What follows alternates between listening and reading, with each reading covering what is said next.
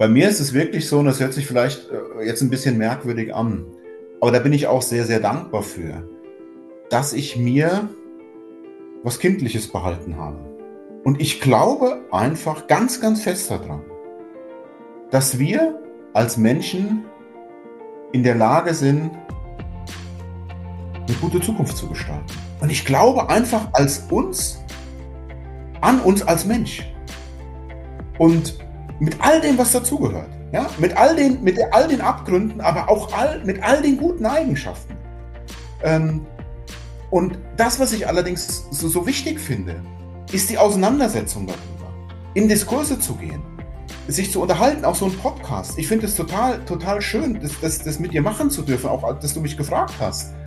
Und das meine ich auch damit, dass, dass, dass die Dinge laut werden müssen, dass man die Dinge ansprechen muss ähm, anstatt ständig nur über KPIs, über, über Zahlen, Daten, Fakten zu reden. Herzlich willkommen zu einer neuen Episode Gespräche von morgen. Ich bin dein Host Jonathan. Ich freue mich sehr, dass du heute wieder mit dabei bist. Und bevor ich dir erzähle, worum es heute geht, will ich kurz zwei persönliche Dinge mit dir teilen. Das eine betrifft neue Podcast-Episoden. Ich werde es leider in den nächsten Wochen vermutlich erstmal nicht schaffen, weitere Episoden aufzuzeichnen. Hintergrund ist, dass ich ein neues Buch schreibe zusammen mit Gordon Herbert, Basketball-Weltmeister, Trainer. Deutschland ist ja letztes Jahr zum ersten Mal Basketball-Weltmeister geworden und wir werden da vor den Olympischen Spielen dieses Jahr noch ein gemeinsames Buch rausbringen mit O-Tönen von allen Weltmeistern. Ist wirklich ein sehr schönes Projekt. Ich freue mich riesig drauf. Allerdings wird die ein oder andere Sache ein wenig darunter leiden und da auch neue Podcast-Episoden. Aber ich freue mich schon drauf, wenn ich dann in ein paar Wochen wieder angreifen darf. Und das bringt mich auch zum zweiten Thema. Ich weiß, meine Audioqualität ist manchmal hier nicht die beste und ich werde mich darum kümmern, dass wenn wir zurück sind, da auch eine andere Qualität an den Start bringen, die auch unseren Gesprächspartnern und den Themen, die wir hier behandeln, gerecht wird. Da freue ich mich sehr drauf. Mir macht es tatsächlich immer eine riesige Freude, diese Gespräche führen zu dürfen. Genauso wie mit meinem heutigen Gesprächspartner. Heiko Schmidt. Wir haben ein sehr philosophisches Gespräch geführt über das Thema Menschsein was das überhaupt bedeutet, was das für unsere Begegnungen mit Mitmenschen bedeutet, was das für.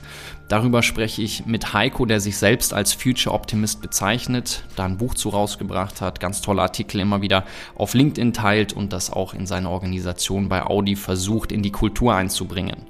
Und ich bin großer Fan von Heikos Haltung. Heiko begleitet uns bei Von Morgen seit über zehn Jahren. Wir haben ganz viele Projekte zusammen umgesetzt. Und wie die genau aussehen und was Menschsein für Heiko bedeutet innerhalb einer Konzernkultur, innerhalb seiner Führungshaltung und seines Alltags, genau darum geht's heute. War ein wahnsinnig anregendes, tolles Gespräch mit einer besonderen Energie. Und ich bin mir sicher, du wirst hier viel Freude beim Zuhören haben, wünsche dir ganz viel Spaß und freue mich, wenn ich dann in ein paar Wochen mit neuen Episoden zurück bin. Bis dahin eine gute Zeit, viel Spaß. Und dann sage ich herzlich willkommen bei den Gesprächen von morgen, lieber Heiko. Ich freue mich sehr, dass du heute mit dabei bist. Vielen, vielen Dank, Jonathan. Ich bin auch echt äh, happy und freue mich und bin gespannt, ja, worüber wir uns jetzt hier unterhalten werden. Danke, dass ich dabei sein darf. Du bist ja relativ aktiv auf LinkedIn und ich nicht so sehr, aber ab und zu schaue ich rein und vermutlich wirst du auch im Feed in den letzten Tagen mitbekommen haben, Marcel Reif hat im Bundestag gesprochen. Ich fand es eine sehr bewegende Rede, ich weiß nicht, ob du sie gehört hast, aber er hat geendet mit den Worten, sei ein Mensch. Und er hat über seinen Vater gesprochen, der ja im Zweiten Weltkrieg mhm. ähm, als polnischer Jude ähm, überlebt hat und meinte, das wäre eine der zentralen Botschaften. Und wenn ich bei dir auf LinkedIn schaue, dann steht bei dir an allererster Stelle, stellt man sich ja häufig gerne dar und zeigt auf, was mhm. man alles Tolles geleistet hat und wer man ist. Und bei dir steht Mensch mhm. an erster Stelle. Was bedeutet das für dich? Warum steht da Mensch? Was ähm, verkörperst du da auch mit? Mhm. Also, warum hast du das geschrieben? Ja, erstmal auf die erste Frage. Ich habe hab die Rede tatsächlich gehört und fand die auch äh, sehr, sehr ergreifend, wie glaube ich viele auch im Bundestag die ergreifend fanden. Und warum habe ich da Mensch stehen? Weil ich einfach glaube, dass das Menschsein genau das ist, was uns als Menschen einfach vereint. Und dass im Menschsein in uns so viel veranlagt ist, was wir einfach nur in Wirkung bringen müssen. Und ich bin fest davon überzeugt, dass im Menschsein ja, man die Welt verändern kann. Und ich glaube nur im Menschsein. Und Menschsein vereint für mich mehr oder weniger auch einfach kollaborative Ansätze, Bescheidenheit, Verantwortung. Das vereint für mich mehr oder weniger ganz, ganz viel, das Thema Menschsein. Jetzt hast du einen Philosophen als deinen Gesprächspartner heute. Mhm. Ich fand die Themen, also wir hatten eine Anthropologie-Vorlesung und da ging es sehr viel darum, okay, wenn wir über Menschsein sprechen, mhm. Was bedeutet das eigentlich? Ist ja eigentlich dann die tiefe Frage, okay, wer bin ich mhm. und wie kann ich ergründen, wer ich bin und wie kann ich das dann auch zum Ausdruck bringen und in der Welt leben? Du hast über die Wirkung gesprochen, die dadurch mhm. erzeugt mhm. werden kann. Was bedeutet das Menschsein für dich? Für mich persönlich bedeutet Menschsein, Achtung zu haben, Wertschätzung zu haben, aber nicht nur anderen gegenüber, sondern auch sich selber gegenüber. Das heißt auch, sich gut um sich selber zu kümmern. Und ich glaube, das ist die Grundvoraussetzung, um sich auch um andere zu kümmern. Menschsein bedeutet für mich ähm, aber auch, das ist jetzt vielleicht ein, ein großes Wort, aber äh, sich auch seiner Abgründe bewusst zu sein, auch zu wissen, wozu man fähig ist, im Guten wie auch im Schlechten. Und ich glaube, das ist ein ganz, ganz wesentlicher Punkt, sich damit auseinanderzusetzen. Ähm, und ähm, das nochmal aufzugreifen, was ich anfangs gesagt habe. Weil ich glaube halt wirklich, dass es das ist, was uns eint. Und das sind viele Dinge, die jetzt auch gerade, wenn man in sozialen Medien unterwegs sind, wo manche Dinge so herausgestellt werden, da war mal wieder einer besonders freundlich oder das ist ein toller Lieder. Und ich denke immer, naja, eigentlich hat er gar nichts Besonderes gemacht der war eigentlich normal, er war einfach Mensch. Und ich glaube, das ist das Wesentliche wirklich dabei, sich immer wieder darauf zu berufen, was alles in uns steckt und was alles in uns veranlagt ist, was aber eventuell auch im Laufe der Jahre wegsozialisiert worden ist. Und deswegen ist es mir einfach auch so wichtig, in meinem Profil das Menschsein in den Vordergrund zu stellen, weil ich wirklich davon überzeugt bin, dass es authentisches Menschsein, sich damit auseinanderzusetzen, wie anfangs schon gesagt, einen ganz, ganz großen Impact in unserer Gesellschaft haben kann. Mhm. Du hast die Abgründe ab angesprochen, da möchte ich noch im Laufe des Gesprächs tiefer mit dir mhm. reingehen. Aber ich glaube, abgeleitet aus dem, was du gerade gesagt hast, ist eine Ebene besonders wichtig. Und das ist, wenn ich bei mir selbst bin und diesem Mensch seinen Raum geben kann, dann kann ich auch ganz anders anderen Menschen begegnen. Und das ist vermutlich mhm. das, was dann als eigentlich, du beschreibst es als das Normale, aber in vielen Fällen als das Besondere dargestellt mhm. wird. Und ich glaube, die Form der Begegnung ist jetzt vielleicht erstmal abwegig, aber wer den Film Avatar gesehen hat, ich finde, obwohl es Avatare sind, haben die eine ganz besondere Komponente in ihren Begegnungen, die sagen, wenn sie sich sehen, es ist wirklich ein Innehalten und die sagen sich, I see you. Dieses Ich mhm. sehe dich, ich nehme dich wahr, ich halte inne mhm. und sehe, wer bist du. Und mich berührt das sehr, wenn ich diesen Film schaue und sehe, wie die sich begegnen. Und ich habe mhm. das Gefühl, in unserer sehr schnellen Welt wird da einfach in den meisten Fällen drüber hinweggegangen. Das ist so, okay, Vorstellungsrunde danach. Die meisten sagen, mhm. Namen kann ich mir eh nicht merken, können wir eigentlich drüber hinweggehen. Und wenn dann aber, und das ist in vielen Fällen so, wenn man Menschen hört, die über Begegnungen mit besonderen Führungspersönlichkeiten sprechen. Und jetzt mhm. kann man viel darüber diskutieren, was besondere Führungspersönlichkeiten sind, aber egal ob es Obama und Co ist, die sagen alle, diese Menschen haben es geschafft, auch Nelson Mandela, in den Begegnungen mit mir, mir das Gefühl zu geben, ich bin gerade das Wichtigste für diese Person auf der ganzen Welt und alles andere wird ausgeblendet. Und ich finde, das ist eine Qualität und eine Komponente, nicht nur im Leadership, sondern generell in zwischenmenschlichen Beziehungen, wo leider in vielen Fällen das Gefühl eher vermittelt wird, mein Smartphone ist das Wichtigste und meine Mails mhm. und all die tausend Dinge und ich bin nicht mehr präsent. Und ich finde, mhm. wenn wir über das Menschsein sprechen, ist es wahnsinnig wichtig, diese Qualität von ich sehe dich, ich begegne dir, ich bin voll präsent, du bist gerade mhm. das Wichtigste, ist auch einer der Gründe, warum ich die Podcast-Gespräche so gerne mag, weil das einfach diesen mhm. Raum der Begegnung schafft. Da bin ich absolut bei dir und ich finde es ganz interessant, dass du den Film Avatar ähm, ansprichst. Vor allen Dingen aus dem Grund, weil, und das finde ich auf der einen Seite auch ein bisschen spooky, dann auch wiederum schön, dass wir durch solche Filme, durch solche Avatare auch wiederum gezeigt kriegen, was das Wesentliche ist. Also eigentlich ein Artefakt in einem Film spiegelt uns das Menschsein.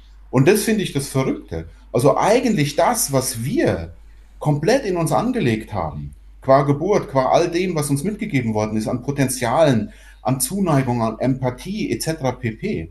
verlieren wir teilweise irgendwie wieder, warum auch immer, ob über ähm, irgendwelche Sozialisationsthematiken, Kindergarten, Schule, Universität, Berufsleben.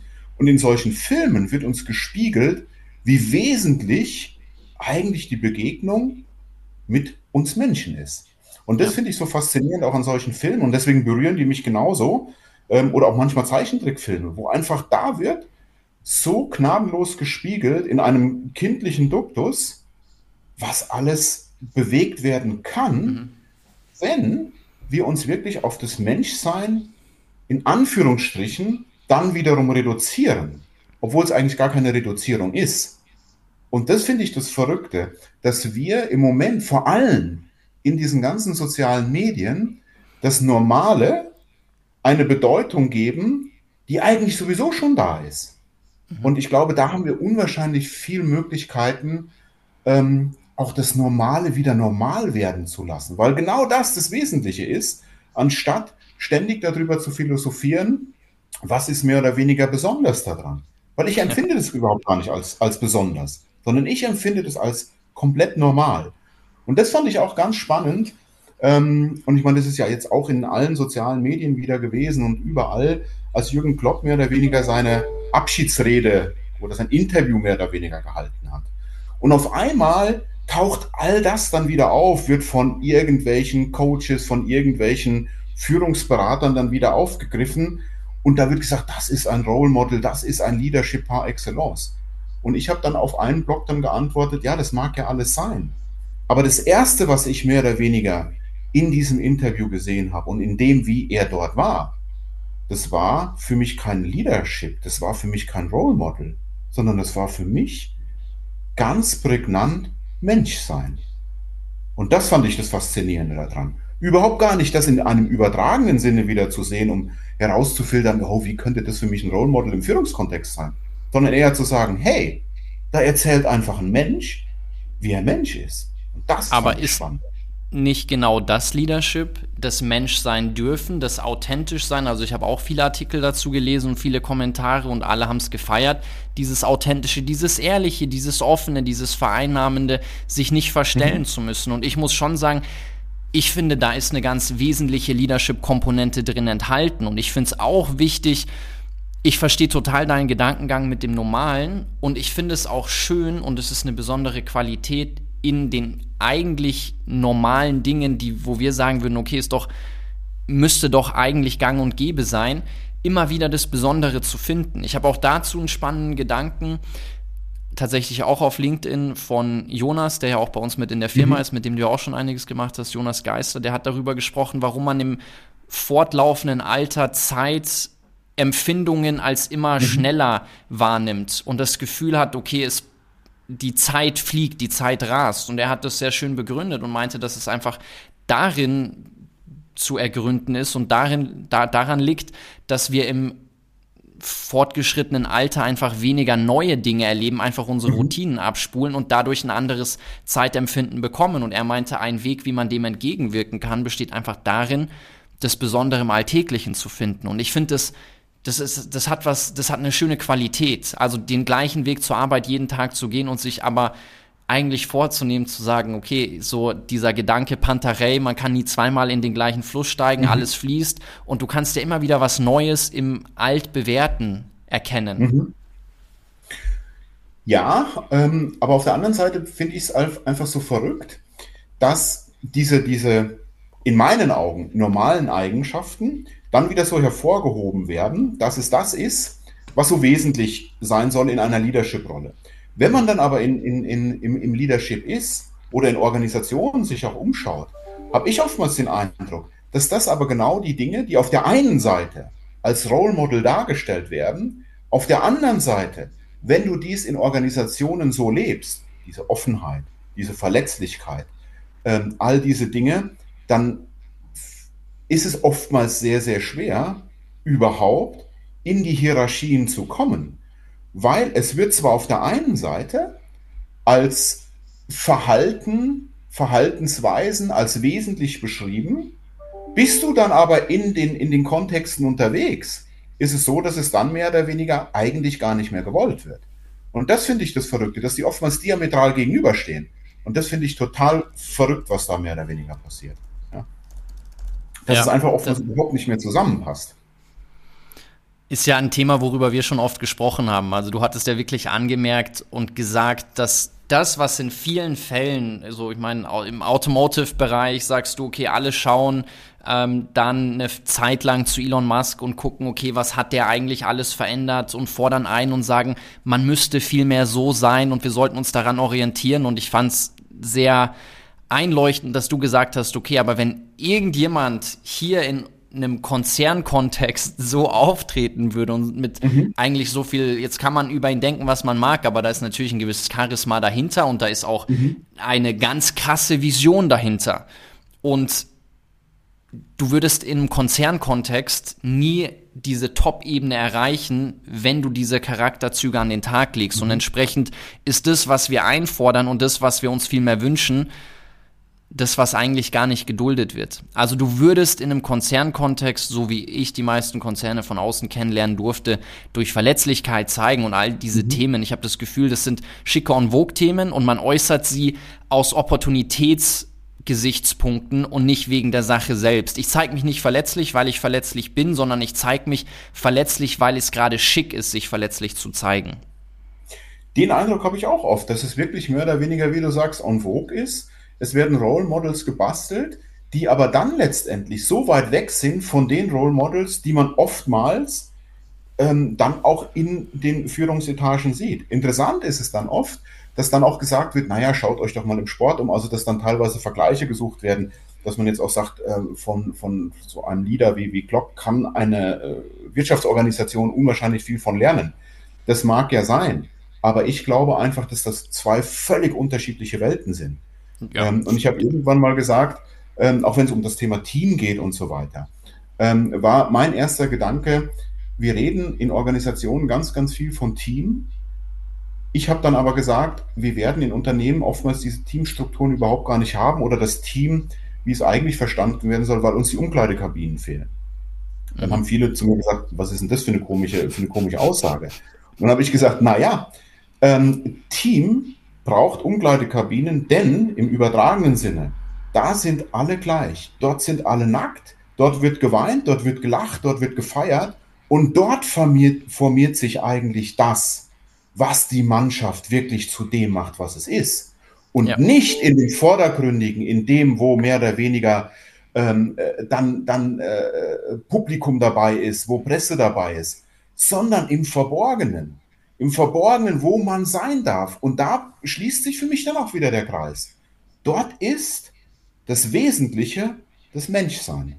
Denn dort mhm. sind irgendwie alle gleich. Und dort wird. Tacheles geredet, dort wird äh, miteinander ja einfach auch, auch, auch gefeiert. Dort, dort werden, auch wie ich am Anfang gesagt habe, eventuell auch Abgründe aufgedeckt. Und das passiert dort in Umkleidekabinen. Und in mhm. Organisationen gibt es es einfach nicht. Dort ist einfach nur Bühne. Mhm. Und deswegen glaube ich einfach, fehlt es um Team, um wirklich Mensch zu sein in großen Organisationen, fehlt es uns an wirklicher Intimität. Mhm. Wenn ich das im übertragenen Wortspiel mache, Intim und äh, Intimität, Team braucht Intimität. Und das schaffen wir irgendwie nicht. Ja? Jetzt spielst du ja tatsächlich aber das Konzernspiel schon eine ganze Weile, eigentlich, ich glaube, fast deine mhm. ganze berufliche Karriere lang bist da auch eine relativ hohe Führungskraft. Wie gelingt es dir? Ich meine, du hast viele Rollen, du bist Familienvater, du bist in vielen Kontexten Vorbild, ähm, Führungskraft und immer Mensch. Wie gelingt es dir, dein Menschsein an den Tag zu legen innerhalb dieser Kontexte? Es gelingt mir mal, mal mehr, mal weniger. Und ich bin auch ganz ehrlich, ich habe in unterschiedlichen Punkten mit den Themen manchmal auch meine Probleme, weil auf der einen Seite natürlich ähm, muss ich in Unternehmenskontexten auch manchmal eine Rolle spielen und äh, manchmal komme ich da auch an meine Grenzen. Und ich habe dann aber für mich gesagt, okay, ich bin mir dessen bewusst, dass ich so, wie ich anscheinend bin, ähm, dann auch Karrieretechnik vielleicht der Zenit erreicht ist. Und da habe ich dann, wenn ich ganz ehrlich bin, dann auch meinen Frieden mitgeschlossen. Dass ich sage, ich habe für mich einen, einen Raum geschaffen oder einen, einen, auch einen Wirkungsraum geschaffen, wo ich so sein kann, wie ich bin. Mhm. Und da versuche ich maßgeblich auch das zu bewegen, was mir wichtig ist und sage dann darüber hinaus, ist es vielleicht auch gar nicht gewollt. Mhm. Und dann sage ich, okay, dann ist es für mich auch, auch, auch in Ordnung. Und das, was mir auch ganz, ganz besonders wichtig ist, mir ist es kein Anliegen, da irgendwie oberlehrerhaft rüberzukommen oder den anderen zu sagen, sie seien, sie seien, sie müssen anders sein. Sondern da geht es wirklich um mich, dass ich für mich persönlich sage, das ist die Anforderung, die ich an mich stelle, so Mensch zu sein, wie ich bin. Und das ist mein Auftrag, den ich mir jeden Morgen mitgebe, ohne dass ich diesen Auftrag an andere mitgeben möchte. Sondern hier geht es wirklich ganz persönlich um mich. Und das versuche ich mehr oder weniger in meinem Wirkungskreis zu leben. Und deswegen sage ich, ist es für mich auch okay. Ja. Ich habe auch das Gefühl, dass das in einem Umfeld gut angenommen wird. Also ich meine, ich arbeite mit deiner Organisation seit über zehn Jahren, also wir mit von mhm. morgen und, und auch mit all dem, was ich vorher gemacht habe, seit über zehn Jahren zusammen. Und ich habe wirklich häufig, als ich mit anderen Bereichen von euch Kontakt hatte, den Satz gehört, ja, wir müssen da ein bisschen den Heiko-Spirit reinbringen. Oder wie habt ihr mhm. das mit dem Heiko gemacht? Weil mit dem Heiko geht ja. es doch immer relativ unkompliziert, weil du ja. eine Macherhaltung an den Tag legst. Und mhm. bevor wir da tiefer drauf eingehen, ich fand es ganz interessant, dass du das Anderssein angesprochen hast, weil du auch eine anders Konferenzformat ins Leben gerufen mhm. hast möchte ich das Thema der Abgründe nochmal aufgreifen und dir auch die Frage mhm. stellen, und es wird jetzt vielleicht sehr persönlich, aber wie dir das auch geholfen hat, an so einen Punkt zu kommen, Frieden zu schließen, zu sagen, vielleicht ist die Karriereleiter hier vorbei und ich bin happy mit dem, wo ich gelandet bin, mhm. weil du ja durchaus auch auf persönlicher Ebene da gewisse Abgründe durchgemacht hast, auch mal eine Zeit lang nicht arbeiten konntest auf Grund kann man jetzt vermutlich verschieden bezeichnen. Mhm. Ähm, wir hatten ja eine gemeinsame Staffel auch gemacht zum Thema mentale Gesundheit, Mindful Leadership. Mhm. mhm. Ähm, waren ja solche Gründe, die, die bei dir mit reingespielt haben. Aber vielleicht magst du mal von deiner Erfahrung erzählen, auch was du daraus gelernt hast und was vielleicht auch viele, ich habe das Gefühl, wir gehen gerade durch eine Zeit, wo viele Menschen betroffen sind, wo viele Menschen mhm. ähm, sich auch mit eigenen Abgründen auseinandersetzen mhm. und vielleicht Angst haben, darüber zu sprechen, nicht wissen, wie sie darüber sprechen können. Ich glaube, deine Erfahrungen mhm. sind wahnsinnig wertvoll. Also klar, also ich habe äh, natürlich im, im, im Laufe meines Lebens auch, auch wirklich viel erlebt. Einen, einen frühen Tod von, von, von meiner Mutter, die, die an Krebs gestorben ist, einen, ganz, ganz jungen Bruder von mir, der auch äh, eine Krebserkrankung hatte, mein anderer Bruder Alkoholiker gewesen äh, und so weiter, jetzt dement. Und das sind einfach Dinge, ähm, die mich in meinem Menschsein einfach betroffen gemacht haben, die mich auch erschüttert haben. Ja? Also wo ich auch gedacht habe, ja, Mist, wie gehe ich jetzt eigentlich damit um? Also all diese Dinge, habe ich ja auch in meinem ganzen Leben überhaupt nicht gelernt, damit umzugehen. Das heißt, das, was ja immer so der Fall ist, ähm, man, man erlebt das und trotzdem versucht man irgendwie weiterzumachen. Ja, und, mhm. und ähm, ich glaube, das war einfach der Grund, weil vieles dann auch nicht verarbeitet worden ist. Ja, und die sind dann irgendwann auch rausgekommen, die Auseinandersetzung damit, was bedeutet es, Menschen zu verlieren, eine Mutter zu verlieren, was bedeutet es, äh, sich mit einem jungen Bruder auseinanderzusetzen wo man einfach damit rechnen muss, dass, dass der irgendwann vielleicht stirbt. Ähm, er hat es zum Glück überlebt. Und es hat in mir einfach natürlich auch ähm, Ängste ausgelöst. Ähm, dann als Familienvater, wie würde das mit meinen Kindern dann sein, wenn ich auf einmal gehen muss oder wenn ein Kind gehen muss und so weiter. Und das waren schon Zeiten, ähm, ja, die mich einfach auch wirklich fertig gemacht haben. Mhm. Und ähm, da war es für mich einfach wichtig, mich A, damit auseinanderzusetzen was bedeutet es, äh, in solche Lebenssituationen zu kommen und auf der anderen Seite ähm, aber dann auch damit umzugehen und zu sagen, hey, ja, auch das gehört irgendwie zum Leben dazu. Das gehört dazu und das sind einfach Dinge, die neben der Arbeit viel, viel wesentlicher sind als das, was wir oftmals als wesentlich beachten oder als wesentlich mehr oder weniger darstellen. Und ich kann immer nur sagen, dass es unwahrscheinlich wichtig ist, in solchen Phasen für sich selber Zeit zu finden, zur Ruhe zu kommen, Zeit zu finden, sich damit auseinanderzusetzen. Auch Trauer, die man vielleicht, die ich dann auch ganz persönlich äh, in, in, in den Phasen, wo ich die eigentlich hätte direkt leben müssen, nicht gelebt habe. Und das habe ich einfach nachgeholt. Ähm, wobei das Wort einfach da sicherlich falsch ist. Mhm. Ich musste es nachholen, weil es einfach notwendig war, ähm, um überhaupt wieder im Leben damit auch dann klarzukommen. Und das sind, glaube ich, auch Dinge, ähm, die mich zu dem gemacht haben, was ich mehr oder weniger bin. Dass ich in Dankbarkeit viele Dinge sehe, dass ich manche Dinge nicht mehr als so wesentlich erachte, die vielleicht vorher wesentlich waren. Und äh, das ist, glaube ich, auch um so an den Anfang wieder zu kommen. Warum steht bei mir Mensch? Weil ich einfach weiß und auch erlebt habe, was es heißt, Mensch zu sein, im Guten wie im Schlechten. Mhm. Und äh, Menschen auch an der Seite zu haben, die für mich Mensch waren, die mich, für mich kein Role Model waren, die mir keine Geschichten erzählt haben, die nicht in dem Leadership-Duktus einem begegnet sind, sondern die einem einfach zur Seite standen, wo man weinen konnte, wo man lachen konnte, die Verständnis haben. Und deswegen glaube ich, ist es egal, in welchem Kontext man unterwegs ist, in welchen Bereichen man unterwegs ist. Das Allerwesentliche, Mensch zu sein. In der Führungsfunktion, in der Funktion als Familienvater, in der Partnerschaft und so weiter. Das Menschsein ist das Wesentliche für uns Menschen. Du hast was Schönes gesagt mit den Menschen, die dir auch als Mensch begegnet sind in dieser schwierigen Phase. Ich hatte ja, du hast den Sportvergleich vorhin gebracht. Ich habe ja das Buch mit Hansi mhm. Flick zusammengeschrieben vor der WM. Und wir haben uns viel darüber ausgetauscht, vor allen Dingen in so einem Haifischbecken-Kontext, wo du tatsächlich einfach zerrissen wirst, wenn du keine Leistung bringst. Ich meine, man hat es gesehen mhm. nach der letzten WM der Deutschen und er hatte dieses Thema in den Vordergrund gestellt, diese Stabilität, die dir dein Support-System bietet, ist der entscheidend, war ein entscheidendes Kriterium, wo er auch bei jungen Spielern gemerkt hat, inwieweit können die diesen Schritt ins Profigeschäft gehen. Und er hat bei ihm gesagt, dass er, ich meine, er hat seine Frau früh kennengelernt, dass er dieses Support-System hatte, war, war ein mit das wesentlichste Kriterium, auch die Karriere an den Tag zu legen, die er dann an den Tag gelegt hat.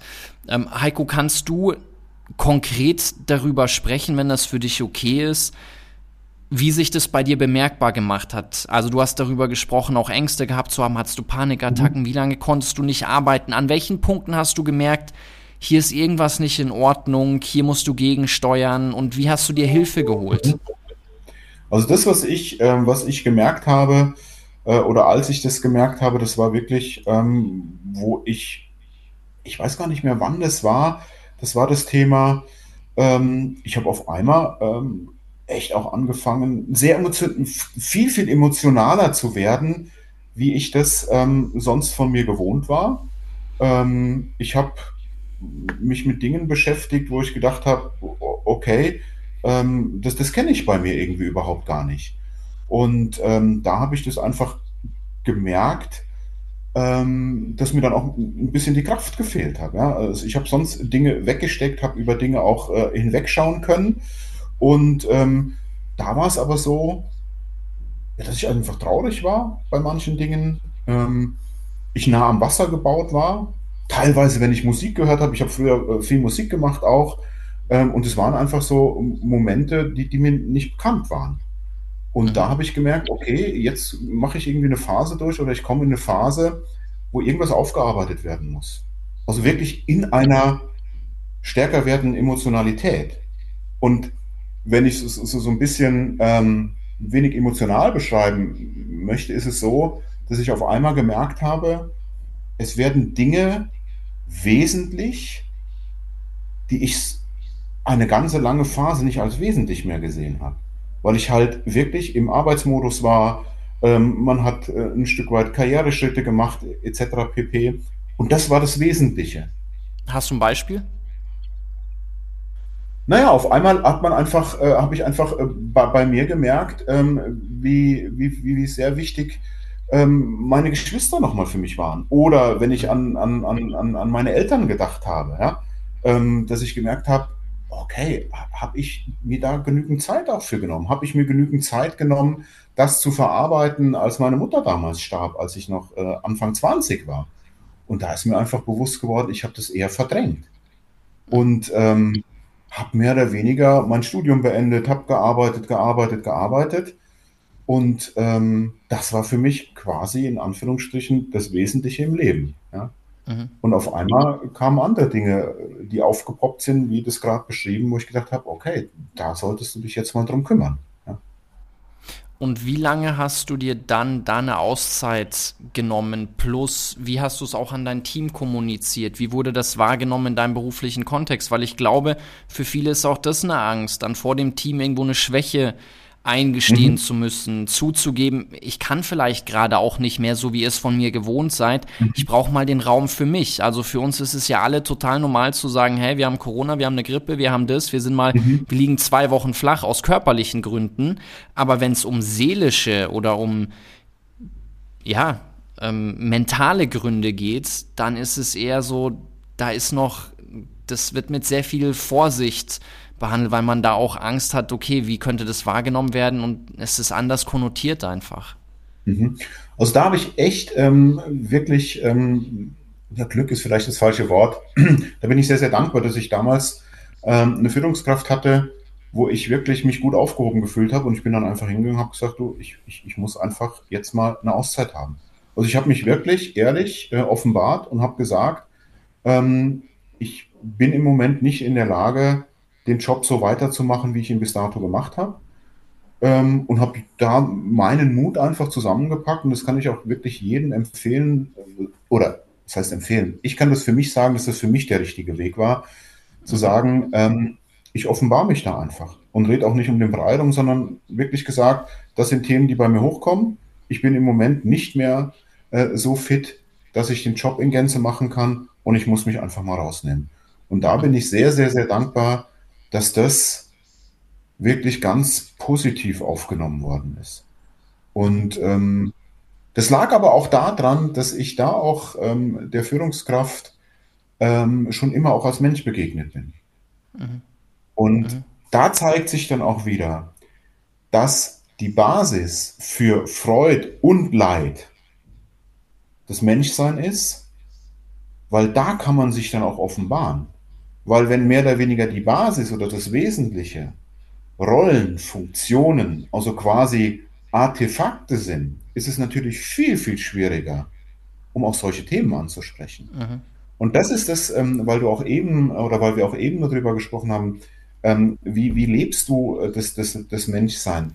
Und das ist mir wirklich das Wesentliche zu sagen, ähm, in dem Menschsein kann ich einfach auch Dinge anders ansprechen, und auch viel angstfreier ansprechen, weil ich nicht in Funktion oder in Rolle spreche, sondern als Heiko.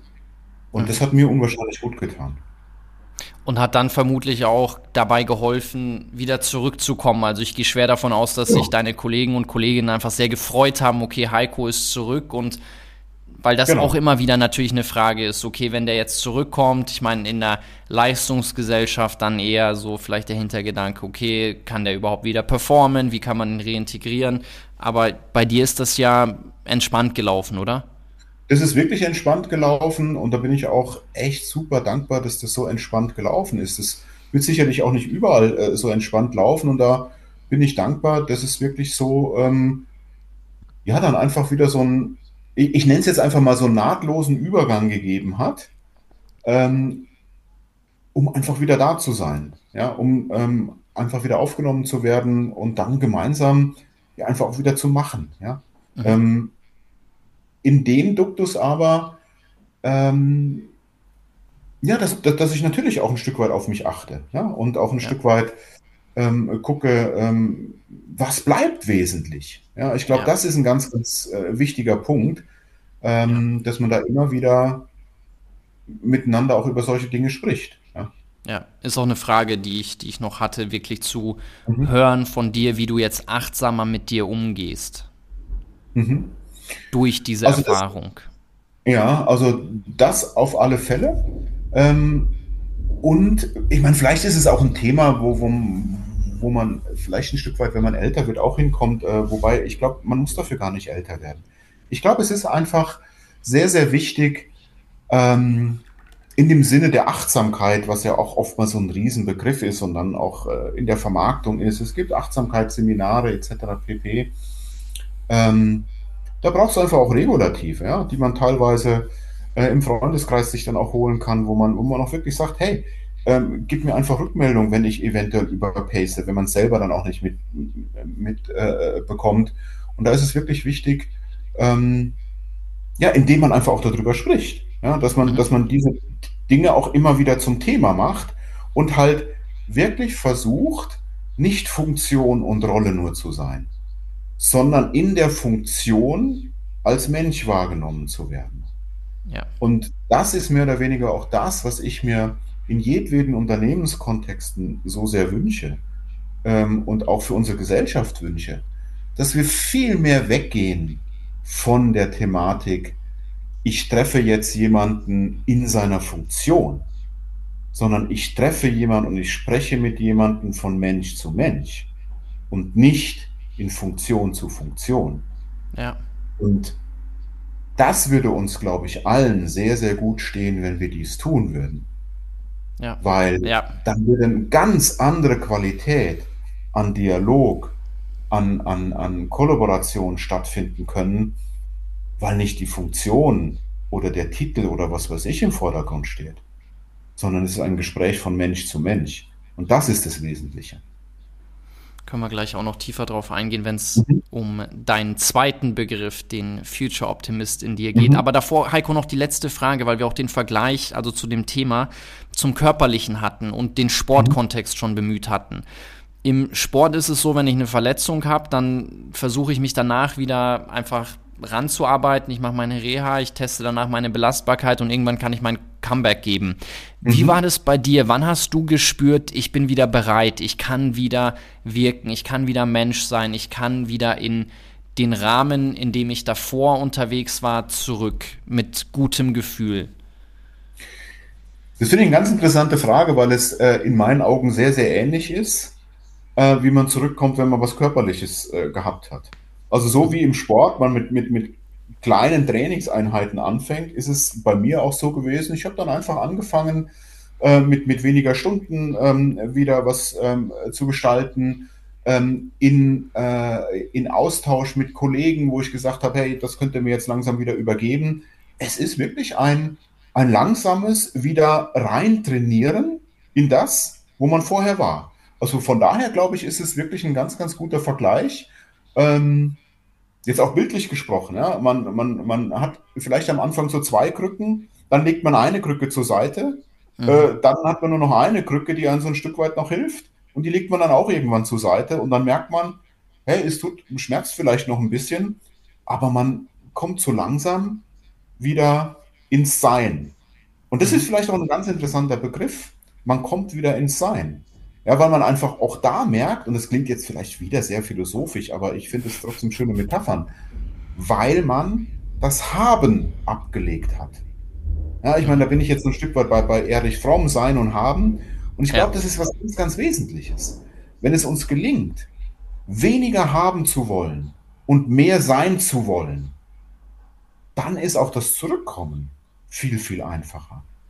Weil ich mich nicht mehr auf das stütze, was mich eventuell vermeintlich früher ausgemacht hat, nämlich das Haben, sondern einfach sein zu dürfen. Und das ja. ist unwahrscheinlich befreiend. Und deswegen ähm, glaube ich, ist es ähnlich, wie, wie ein Sportler zurückkommt. Er kommt als Mensch zurück in seinem Sein und nicht in seiner Funktion und auch nicht in seiner Rolle. Ich hatte dazu mal ein sehr interessantes Video gesehen. Ich meine, dass Wayne Dyer dort gesprochen hat, der definitiv sehr interessante Gedanken übers Leben in seinen Büchern und auch in, in einigen Videos teilt.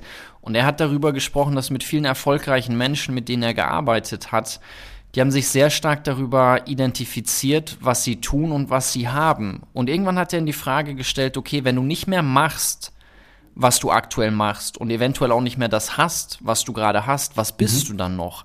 Und mhm. ich finde, es ist so eine wichtige Frage, sich darüber mhm. Gedanken zu machen und zu sagen, diese drei Komponenten, tun, haben, sein, in einer gewissen Balance zu halten ja. und nicht sehr stark das Tun und das Haben in den Vordergrund zu stellen, weil ich glaube, sonst tatsächlich, es gibt diesen traurigen und gleichzeitig sehr schönen Gedanken von Henry David Thoreau, der sagt, die meisten Menschen führen ein Leben in stiller Verzweiflung, weil mhm. diese zwei Komponenten so extrem stark ausgeprägt sind und das Sein verhungert. Und wenn das Sein aber eine stärkere Ausprägung bekommen darf, dann fällt auch dieses Thema der stillen Verzweiflung weg und dann ist es nicht mehr okay. Dann kann nämlich in der Außenwelt sehr viel passieren. Dann kann sich können Schicksalsschläge kommen in Form von okay, ich habe jetzt vielleicht weniger, aber es beeinträchtigt mich nicht in dem, was ich bin.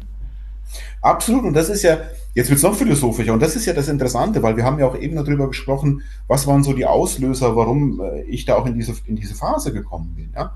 Und ähm, das war, hat natürlich auch viel mit dem Erlebten zu tun, wie zum Beispiel äh, eben das genannte äh, Tod von, von, von, von der Mutter etc., was natürlich jeder irgendwann erlebt. Aber da sind wir ja auch wieder bei dem Haben und Sein. Ich habe, in Anführungsstrichen, meine Mutter verloren oder was weiß ich, wie man das nennen mag, aber in dem Sein dürfen bleibt sie halt da. Und sich damit mhm. auseinanderzusetzen, das ist einfach eine, eine, eine komplett neue Qualität auch des Denkens, die natürlich immer wieder herausfordernd ist. Und ich äh, würde es auch vermessen finden. Und äh, wenn ich jetzt sagen würde, ja, man, man, man fällt nicht auch wieder in alte Muster zurück. Natürlich passiert das. Natürlich ist was haben zu wollen. Auch immer wieder Antriebsfehler. Natürlich ist es schön, Status, eine tolle Funktion zu haben. Aber man merkt halt, wenn das nicht mehr da ist, dass das halt auch wirklich nichts Tragfähiges ist, sondern genau das dieses Sein das ist, was uns als Menschen trägt. Mhm. Und das ist in meinen Augen das Heilsame gewesen, auch in der Phase, in der, mich, in, in der ich mich da einfach befunden habe. ja. ja. Ich hatte es angesprochen, wenn man bei dir weiterliest, steht neben dem Mensch der Future Optimist. Und ich finde es sehr interessant, weil ich deine Texte gerne lese. Ich meine, du hast ein kleines Buch dazu gemacht, über also Future Optimist zu den Texten. Mhm. Plus du teilst die auch, glaube ich, wöchentlich auf LinkedIn. Und ich habe mich gefragt, wenn ich die Texte lese und ich sehe den Titel Der Future Optimist Heiko spricht und ich lese die Texte, habe ich oft das Gefühl, es ist eher der Gesellschaftskritiker Heiko, der da spricht, weil du Themen aufgreifst, die dir eher, wo ich das Gefühl habe, okay, die sind dir ein Dorn im Auge und ich habe eher das mhm. Gefühl, es ist ein, ich will jetzt nicht irgendwie einen Kulturpessimismus unterstellen. Ich frage mhm. mich nur, wie du das für dich vereinst und in dem integrierst, wo du sagst, okay, eigentlich bist du jemand, der wahnsinnig gerne über Utopien und über optimistische Perspektiven sprichst und gleichzeitig diese kulturpessimistische Note schon immer wieder mitschwingt. Mhm.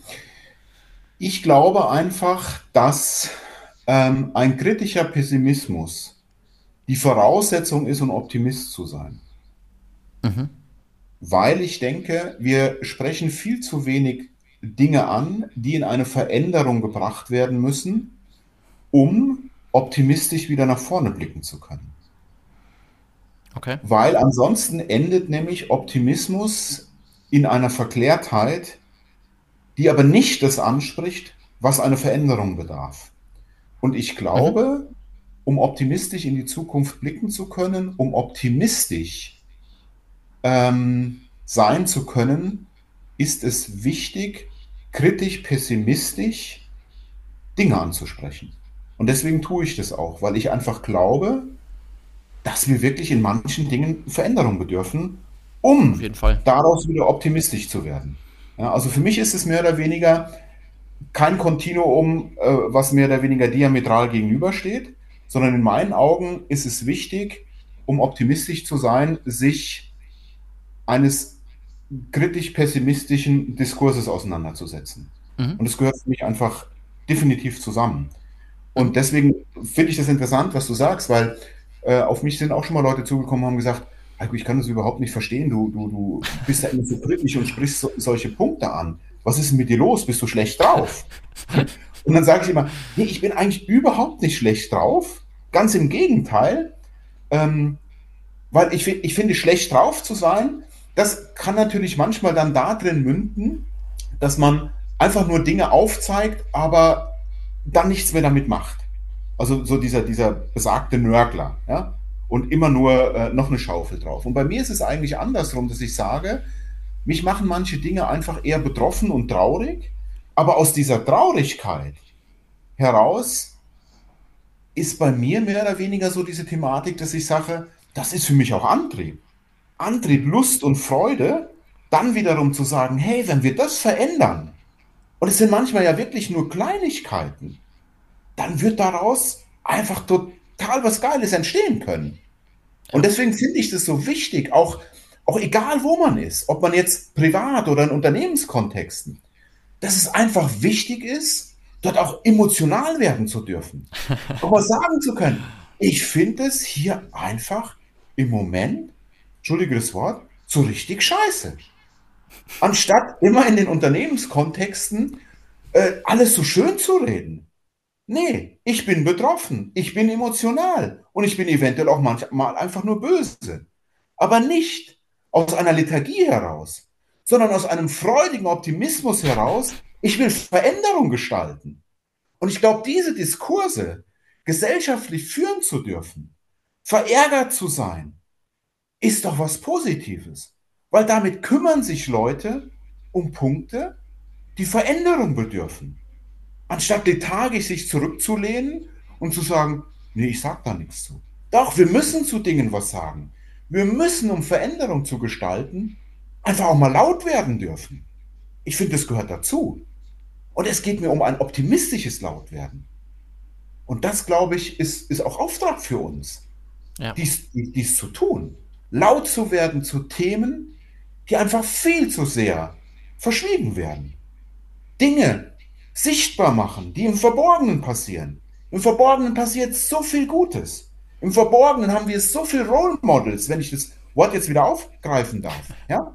Ich meine, ich finde es, finde es, es ist so spannend, wenn man, wenn man einfach mal die Augen offen hat. Wenn man, keine Ahnung, in irgendwelchen äh, lokalen, äh, äh, äh ich sag jetzt mal, auf Toilette läuft und, und, und da sieht man dann äh, ähm, Klofrauen, Klomänner da unten, die einen freundlich begrüßen. Und ich sage, hey, wie geil ist denn das? Also da findet ja auch gesellschaftliches Sein statt. Und wir diskutieren oftmals immer nur über Role Models auf Ebenen der Entrückten, wo ich sage, naja, so wirklich viel Veränderung schaffen die eigentlich gar nicht, weil die egoman getrieben eigentlich nur sich selbst darstellen. Und ich glaube, da ist eine gesellschaftliche Notwendigkeit, viel mehr das Menschsein im Verborgenen Bühnen zu geben, dort laut zu werden, weil das die Basis ist für wirkliche Veränderung. Jetzt habe ich, ähm, jetzt habe ich mich ein bisschen. Es war ein, ja, es war schön. Es war, man hat es gespürt, wie sehr dir das Thema nahe geht, wie wichtig dir das ist. Aber ja. ich glaube, Heiko, dass es erforderlich ist, dass das mit so einer Haltung wie von dir transportiert wird. Nicht nur, weil das ist sehr einfach, den Finger in die Wunde zu legen und zu sagen, okay, und das kriegen wir mal wieder nicht hin und das ist schlecht ja. und da bräuchte es Veränderung.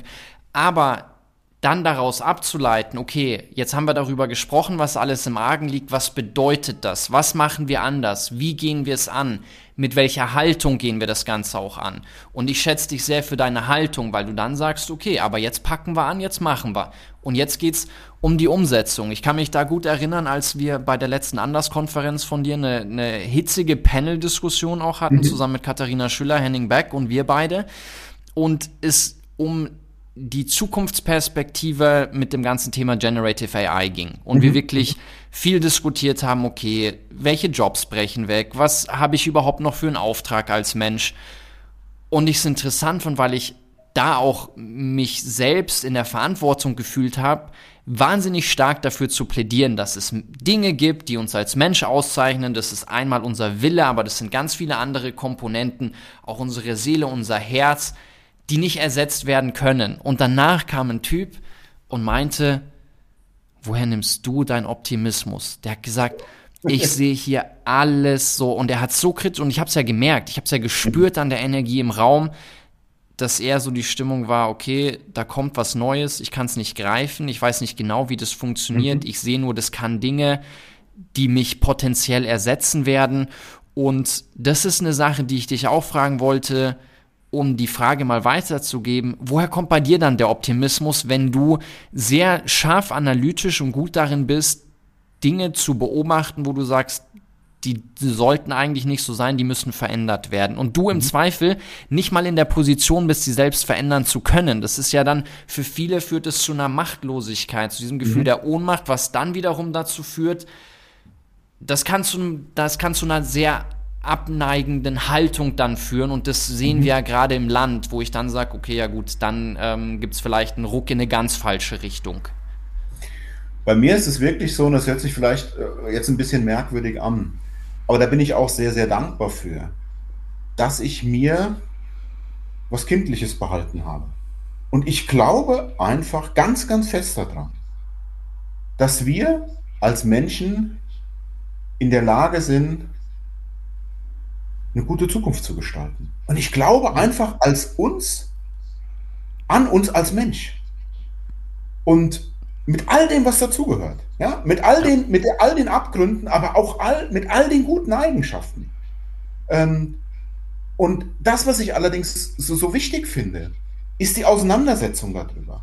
In Diskurse zu gehen, sich zu unterhalten, auch so ein Podcast. Ich finde es total, total schön, das, das, das mit dir machen zu dürfen, auch dass du mich gefragt hast. Und das meine ich auch damit, dass, dass, dass die Dinge laut werden müssen, dass man die Dinge ansprechen muss ähm, anstatt ständig nur über KPIs, über, über Zahlen, Daten, Fakten zu reden. Und das ist für mich mehr oder weniger auch das Optimistische an jedweden Ängsten, die manche Leute über das Thema KI haben. Mhm. Ich empfinde im Moment, durch das Thema KI werden auf einmal wieder Dinge in den Vordergrund gestellt, nämlich das, was du eben angesprochen hast, das, was nur wir als Menschen haben. Also dieser Diskurs KI auf der einen Seite und auf der anderen Seite liest man jetzt unwahrscheinlich wieder darüber, wie wichtig wir sind. Mhm. Was in, der, in, in den letzten Jahren gar nicht mehr so der Fall war. Und das finde ich schon spannend und deswegen habe ich auch überhaupt gar keine Angst vor irgendwelcher KI, sondern ganz im Gegenteil. Ich glaube einfach, dass wir als Menschen in unseren Konstitutionen und so wie wir gewollt sind und erschaffen worden sind, den Auftrag haben, die Dinge zu was Gutem zu führen. Und da ist für mich ein, eine KI ein Instrument, was in unserer Hand liegt, wie wir damit umgehen. Und da hat auch wieder jeder einen Beitrag zuzuleisten. Ja, wenn uns da was nicht passt, geht es einfach darum, und da sind wir dann wiederum bei den kritisch pessimistischen Diskursen, die so zu führen, dass daraus was Optimistisches erwachsen kann. Ja. Deswegen bin ich zutiefst optimistisch bei, bei all diesen Themen. Das hat nichts damit zu tun, dass ich nicht manchmal auch hier zu Hause sitze und denke, was, was, was geht denn eigentlich ab auf der Welt? Ja? Oder auch wenn ja. ich ähm, äh, so, so schaue, wie ich habe gestern eine, Vorlesung an der Uni gehalten äh, und habe gedacht, Mensch, die sind 30 Jahre und, und 30 Jahre jünger wie ich. In welcher Welt leben die, wenn die mal über 50 sind, so wie ich?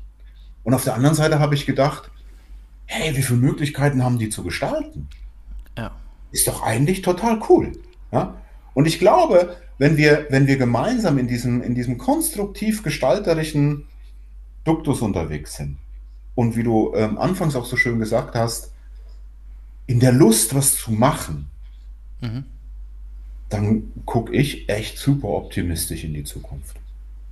Weil es auch ein Haltungsthema ist und weil du, ja. und das finde ich schön, ich mag das, wenn Menschen das Gute in Dingen und in Menschen sehen wollen, weil wir alle, und da glaube ich ganz fest dran, und da ist auch Bücher wie Im Grunde gut von Rutger Bregmann und andere Werke echt toll, weil sie nochmal einen anderen Blick auf den Menschen ermöglichen. Und für mich die schönste Aussage, die ich je dazu gefunden habe, kommt aus meinem Lieblingsbuch von Dostoevsky, Brüder Karamasow. Da gibt es am Ende einen finalen eine finale Rede am Stein von dem Hauptprotagonisten Aljoscha, wo er zu den Kindern spricht, die er in diesem unfassbar genialen Werk, also es ist wirklich ein Buch, wo ich nicht greifen kann, wie ein Mensch so ein Werk in einer Lebenszeit schreiben kann. Und er spricht zu den Kindern und er sagt einen Satz und er sagt, wie schön ist doch das Leben, wenn man das Gute und Richtige tut.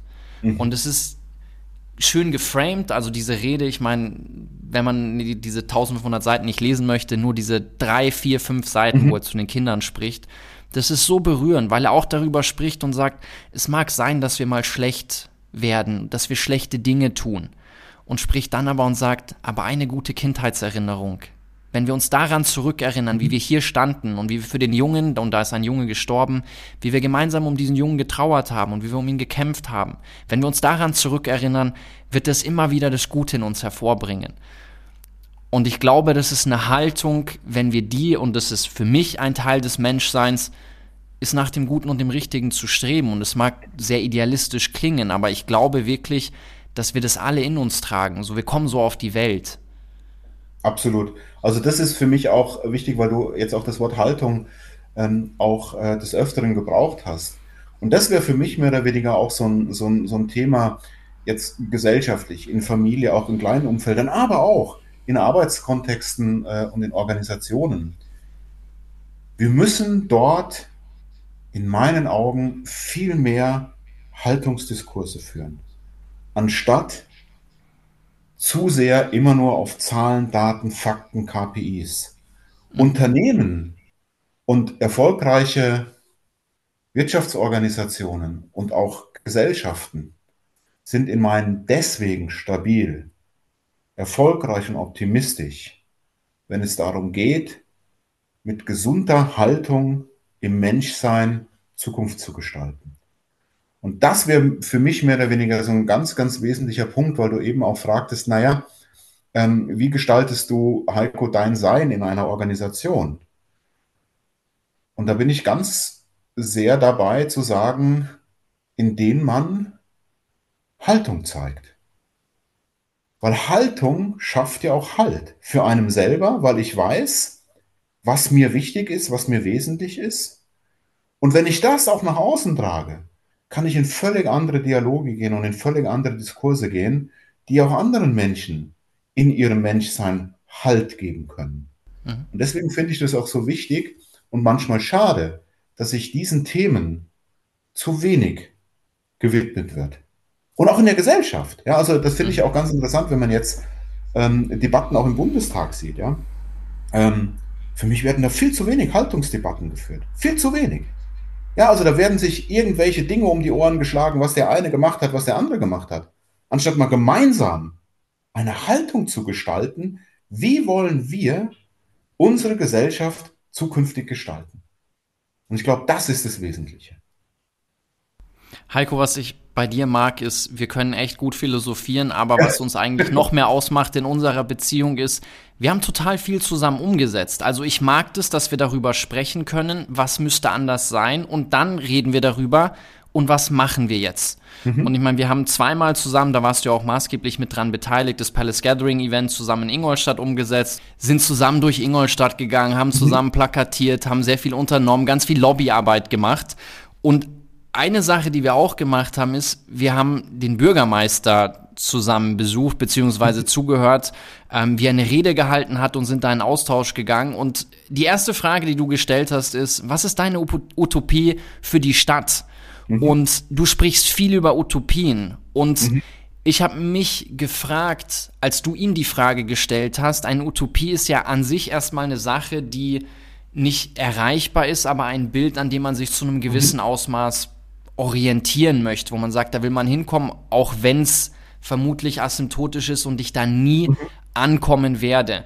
Wie würdest du dich trotzdem dem Thema nähern und sagen, okay, das ist ein Bild, was utopisch ist, aber gleichzeitig eins, wo wir jetzt dran arbeiten wollen, das mehr zu unserer Realität zu machen. Vielleicht auch mit Blick auf das Konzernthema, was wir hatten, wo du meintest, so sich ohne Titel begegnen zu können, ist ja fast auch schon eine Utopie, zumindest im aktuellen mhm. Stadium, zu sagen, wir begegnen uns einfach als Menschen und nicht als Anzugträger, mhm. die einen tollen Titel haben.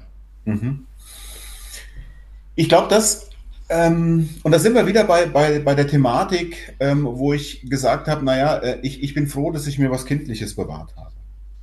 Und ich glaube, es ist ganz, ganz wesentlich, äh, um utopistisch zu sein und Utopien mehr oder weniger überhaupt haben zu können, ähm, sich zu vereinfachen. Weil wir, wir, glauben ja oft im Erwachsenenwerden, ähm, sind wir in der Lage, Zukunft besser zu gestalten als das, was wir mal waren, als wir Kinder waren. Und ich glaube, das ist der erste Schritt, uns wieder daran zu erinnern, wie utopistisch wir unterwegs waren, als wir Kinder waren. Und dann auch, und ich meine, diese Erinnerung, weil du auch eben davon gesprochen hast, ähm, von, von, dem, von dem Buch, dass, dass es eine Kindheitserinnerung gibt, ähm, mhm. die, die, mehr oder weniger schön war. Und ähm, was haben wir dann gemacht, wenn wir als Kinder eine Utopie hatten oder, oder wir haben das damals nicht Utopie genannt, eine Idee hatten, ja? Und das war nicht so groß zu machen. Wir haben halt einfach gemacht. Wir haben daran geglaubt. Und ich glaube, das ist das Allerwesentliche. Wieder anzufangen zu glauben. Mhm. Und jetzt werde ich sogar sehr, sehr biblisch. Ja? Nämlich, indem ich sage, Glaube, Liebe, Hoffnung. Mhm. Und es hört sich jetzt sehr pastoral an, aber diese drei sind für mich wesentlich, um den Ideen und der Utopie nahe zu kommen. In einem unbändigen Glauben Dinge bewegen zu können, Art 1. In der Hoffnung, dass es auch wirklich gelingt. Und in einer unbändigen Liebe, was dann gleichzeitig eine Freude ist, eine Motivation ist, andere mitzureißen, das wirklich zu tun. Und deswegen wäre es für mich, also wenn ich jetzt ein Unternehmen mehr, Unternehmenswerte für mein Unternehmen gestalten müsste oder eine Haltung, da wäre ich relativ schnell mit fertig. Da würde ich sagen, Glaube, Liebe, Hoffnung. Wenn wir das haben, wenn wir das haben als Menschen, glaube ich, haben wir ganz, ganz viel. Wir brauchen Klar. überhaupt nicht mehr über großes Leadership und was weiß ich zu diskutieren, sondern das ist das Wesentliche, was wir brauchen um im Menschsein gemeinsam was zu gestalten. Und es macht dann auch richtig Spaß. Und äh, das, das mag sich vielleicht für den einen oder anderen jetzt total bekloppt anhören. Aber das ist das, wo ich echt dran glaube. Und wo ich die Hoffnung habe. Und auch wenn ich Dinge mache, du hast es eben angesprochen, wir sind äh, durch Ingolstadt gezogen, haben plakatiert, weil wir auch, weil wir an das Format geglaubt haben, an ja. Kenneth Etherin geglaubt haben. Du warst mit so einer unbändigen Liebe dabei und hast dieses Format gestaltet. Und wir hatten gemeinsam den Glauben und die Hoffnung, dass ganz, ganz viele Menschen kommen. Und das hat uns befähigt zum Machen. Und das hat dann mehr oder weniger andere Leute mitgerissen, dorthin zu kommen. Ja. Und das ist für mich mehr oder weniger die Basis, um aus kleinen Dingen was Großes werden zu lassen. Und das ist äh, mein, mein, eigentlich auch ein Stück weit mein Lebensmotto. Glaube, Liebe, Hoffnung. Weil das beschreibt in meinen Augen genau das, wofür wir hier sind. Auf dieser Welt. Ja, und ist auch das, das was uns ausgezeichnet hat. Es war eine richtig ja? tolle Predigt, Heiko. Ich finde, ja. du solltest auch ab und zu mal nicht nur Vorlesungen halten, sondern auch predigen. Ich fand es also wenn ich mich an meine Konfirmationszeit zurückerinnere, hätte ich gerne so eine Predigt gehört. Aber ja, es macht uns als Menschen aus. Also wenn man sich anschaut, was wir in den letzten Jahrtausenden geschaffen haben, dann liegt das maßgeblich auch daran, dass wir glauben können, dass wir an gemeinsame Geschichten glauben ja. und dadurch vereint auch an gemeinsamen Themen und Zielen arbeiten können. Und ich mhm. glaube, wenn wir uns darauf zurückbesinnen, dann bin ich tatsächlich auch wahnsinnig optimistisch gestimmt, weil ich auch sage, okay, ich glaube definitiv an uns Menschen und ich glaube auch an das Gute an uns ja. Menschen. Und ich fand es schön, wie du das auch dann auf konkrete Projekte gerade übertragen hast, die wir in die Welt bringen, weil ich meine, das eint uns ja auch und ich glaube, das ist auch vermutlich einer der Hauptgründe, Heiko, warum es in den letzten Jahren kein einziges Format gab, was wir bei von morgen entwickelt haben, was ihr nicht bei Audi dann auch ausgerollt habt, wo ihr nicht gesagt habt, okay, das testen wir, das probieren wir, das ist wichtig für unser Leadership, das ist was, was den Händlern angeboten werden soll, das ist was, was ihr bei euch in der Organisation ausrollt. Und das ist was, wo ich auch sagen muss, macht eine irre Freude in der Zusammenarbeit, wenn ich merke, merke, okay, ich habe in dir einen Gegenüber, der einfach sagt, wir reden darüber, was ist sinnvoll und dann setzen wir es um und wir machen es. Absolut. Und ich meine, äh, das ist ja auch so ein bisschen ähm, in, in, in, in, in deinem äh, Firmennamen schon drin. Ihr heißt ja nicht von gestern, sondern ihr heißt von morgen. Und das Morgen gestaltet man in Hoffnung, in Glaube und in Liebe. Und so gestaltet man das morgen. Und deswegen äh, sind auch die Formate, die wir gemeinsam gemacht haben, einfach, ein, einfach klasse gewesen. Ja? Und ähm, die haben einfach Spaß gemacht, weil sie ja auch in manchen Punkten utopistisch waren. Ja, und sie sind aber realisiert worden. Und das ist für mich mehr oder weniger auch ein Zeichen, dass ähm, ja oftmals Dinge viel zu schnell auch als Utopie abgetan werden. Was ja völliger Quatsch ist. Ähm, wir könnten viel, viel mehr Utopien in Anführungsstrichen realisieren, wenn wir uns nicht von anderen in eine Hoffnungslosigkeit manövrieren lassen würden. Oder wenn wir es, wir lassen es viel zu oft zu, dass uns andere den Glauben nehmen an das, was wir eigentlich glauben. Und von daher finde ich das äh, so wichtig, und ist auch euer Name da äh, wirklich ein, ein, Leuchtturm. Es geht um das von morgen. Ja, und es geht für uns von komplett immer um das Morgen. Und ich habe, ähm, ich glaube, letzte Woche oder diese Woche, keine Ahnung, auch noch so, so, so, so einen kleinen LinkedIn-Eintrag gemacht, dass wir wirklich echt bedenken sollten, dass unsere Zukunft unser Heute und unsere Vergangenheit wird. Mhm, Habe ich gelesen, ja. Und in dem, in, in, in dem Denkkonstrukt zu sein, geht man einfach mit vielen Dingen anders um. Weil ich weiß, das, was ich für das Morgen plane, werde ich irgendwann durchleben müssen und werde ich eventuell irgendwann Menschen erklären, weil ich damit eine Vergangenheit geschaffen habe. Ja. Und ich finde es ein ganz interessantes, äh, äh, interessante Herangehensweise. Und das ist auch wieder eine Haltung. Ja? Mhm. Verantwortung zu übernehmen für das, was ich utopistisch plane. Weil es wird mir einfach, das Morgen wird mir begegnen, wenn es real wird. Und dessen muss man sich einfach bewusst sein, dass das, was ich auslöse, mir im dümmsten Falle auf die Füße fällt und wehtut. Und dann gestalte ich doch lieber einen Morgen, wo ich sage, hey, da habe ich Bock drauf.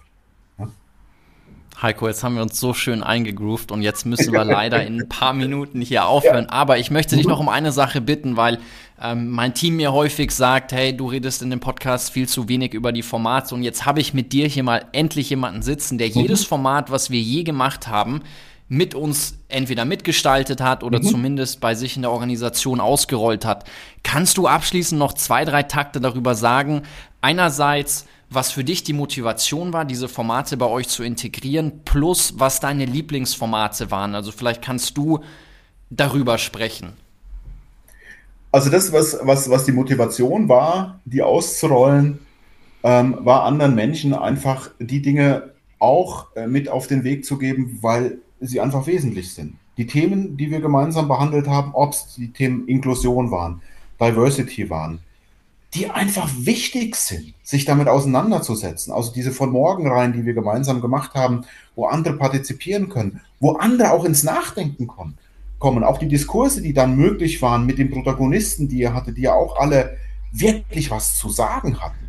Und das ist mehr oder weniger das, was ich, äh, was mich dann auch so motiviert hat, dass es Formate waren, die halt nicht Headlines und oberflächlich waren sondern es waren Menschen als Protagonisten dabei, die auch vieles durchlebt haben. Und in dem Durchleben waren sie Mensch im Menschsein und konnten anderen Menschen was mitgeben. Und das war für mich die Motivation, das mit euch zu machen. Und deswegen waren das auch die Formate, die wir gemacht haben. Ich kann jetzt gar nicht sagen, welches das Beste war. Für mich waren die alle sehr, sehr, sehr, sehr wertvoll. Weil sie sich in den Themen um das Wesentliche gekümmert haben. Und Wesentliches in die Welt zu tragen, das sehe ich auch ein Stück weit als, als Aufgabe. Was ich sehr schön fand, was wir häufig gemacht haben, Heiko, sind ja auch Orte der Begegnung zu schaffen. Ja. Also wir haben sowohl mit dem Palace-Format einen richtig großen und tollen Raum der Begegnung geschaffen. Wir haben in deiner Anders-Konferenz mit knapp 150, 200 Leuten wirklich regelmäßig auch diese Orte. Und das finde ich schön, auch mal ein Raum für sehr kritische Diskurse. Also ja. deswegen sind da auch immer interessante Leute gekommen, so mit Waldemar Zeiler und Co., die zu mir auch gesagt haben, ich komme nur, wenn ich kontrovers diskutieren darf. Ich komme mhm. nur, wenn ich auch einfach Haltung bekennen darf und nicht sagen muss, was erwünscht ist. Und diese genau. Räume bietest du. Und das finde ich schön. Und ich finde es auch schön, ich meine, ich liebe es ja auch genauso wie du unterwegs zu sein und wenn wir dann so Ausflüge machen nach Kopenhagen und Co. mit den Händlern, wo wir einfach auch mal Räume zum zur Erweiterung des Geistes nutzen dürfen, mhm. wo du sehr offen bist zu sagen, okay, wir sprechen jetzt nicht nur hier über Leadership und nicht nur über irgendwelche operativen Themen, sondern wir gehen vielleicht auch mal in ein Museum oder wir geben uns mal den Raum, über Utopien sprechen zu dürfen, über Mobilität in der Zukunft, wie man es im Alltag vermutlich in der Form nie macht. Und diese Räume mit dir gemeinsam zu gestalten, neben den Leadership-Staffeln, die wir bei euch ausgerollt haben, die dann eher in einem, in einem Digitalformat stattfinden, ähm, das ist was sehr Besonderes. Und da freue ich mich drauf zu wissen, Heiko, dieses Jahr stehen wieder viele gemeinsame Trips an, Dinge, die wir zusammen gestalten, Orte, die wir zusammen besuchen und viele Themen, die wir sehr tief miteinander diskutieren und manchmal philosophisch und manchmal sehr pragmatisch und diese Balance zwischen einem philosophischen Gespräch und gleichzeitig einer wirklich beeindruckenden mhm. Macherhaltung auch deinerseits macht die Zusammenarbeit sehr besonders. Und dafür mhm. möchte ich auch an der Stelle mal Danke sagen, Heiko. Ich sage auch Danke und da schließt sich ja so ein Stück weit wieder ähm, der Kreis zum Anfang, als ich, äh, als wir über äh, Umkleidekabinen gesprochen haben, was ja auch ein Raum ist. Dort wird ein Raum geschaffen für das Ursprüngliche. Und aus dem Ursprünglichen erwächst was. Und das ist das, was uns eint. Und deswegen finde ich äh, die Metapher auch, Räume zu schaffen, egal wo man ist, Menschen Raum zu geben, Themen einen Raum zu geben. Und das Interessante ist ja auch, jetzt werden wir zwar wieder zum Schluss philosophisch, aber egal. Nur in einem Raum gibt es Resonanz. Und das ist ja auch das Wesentliche daran. Es bringt ja auch nichts, wenn es nicht zu einer Resonanz kommt. Und in Räumen Resonanz zu schaffen, das ist das, was ja auch unwahrscheinlich viel Spaß macht. Und dann passiert was. Und das finde ich einfach, einfach toll. Ja? Raum zu schaffen, Raum zu geben, anderen auch mal Raum einzuräumen, um sich selber in dem Raum zurückzunehmen. Mhm. Und ja, ich könnte jetzt noch stundenlang weiter äh, reden, aber du hast gesagt, die Zeit ist um. Von daher sage ich von Herzen Danke, äh, Jonathan, äh, dass ich mit dir sprechen durfte. Mir hat Spaß gemacht.